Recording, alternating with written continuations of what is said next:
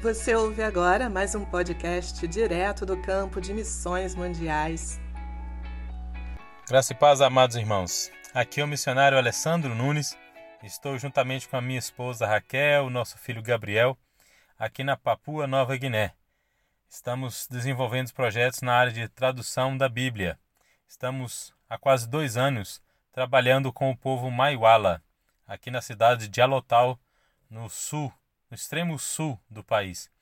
Né? Estamos levando a tradução da Bíblia para esta língua né? e gostaria que deixaram um testemunho com os irmãos de um fato muito interessante que aconteceu ah, no último domingo, quando estávamos fazendo a consultoria, né? verificação da, do livro de Lucas juntamente com a comunidade.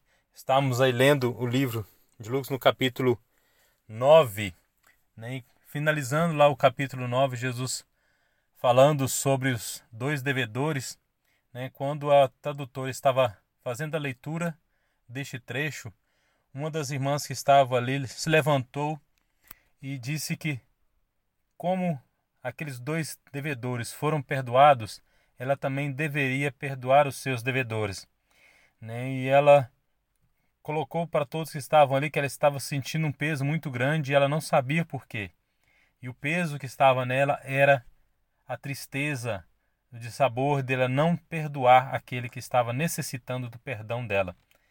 Né? E quando ela ali declarou publicamente o perdão para essa pessoa, a alegria inundou o coração dela e também inundou todos aqueles que estavam ali participando dessa consultoria. Né? Isso faz nos refletir muito sobre o tema da campanha de missões deste ano, que nos desperta a estarmos é, levando a transformação do mundo né, através da alegria de Jesus. E a tradução da Bíblia é um instrumento que o Espírito Santo tem usado para fazer com que essa transformação chegue até os confins da terra.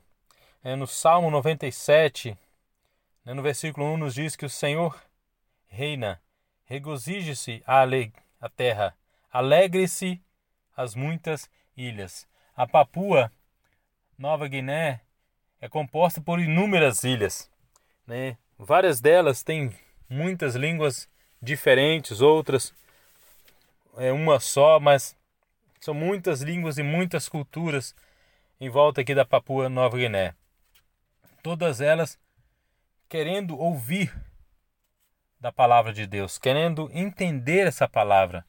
E através da palavra de Deus traduzida para a língua delas, eles poderão entender realmente quem é Deus e entender sobre a alegria que pode transformar as suas vidas. Né? Entender sobre a palavra que pode realmente transformar as suas vidas, que pode trazer alegria aos seus corações. Neste capítulo também, logo depois aí, começa a mostrar a grandeza do nosso Deus. Em muitos aqui nessas ilhas, eles adoram muitas imagens ainda, né? eles têm muitos cultos, o animismo é muito presente, mas eles precisam conhecer este Deus que é maior que tudo, que está sobre tudo, que quando ele fala a terra treme, né? tudo se enche de temor e aqueles que o seguem se enchem de alegria. É isso que a Papua Nova Guiné precisa, é isso que o mundo precisa, entender que independente da situação em que se esteja, independente de qualquer coisa, Deus é maior. E Deus está conosco, ele quer transformar este mundo com a alegria de Jesus Cristo.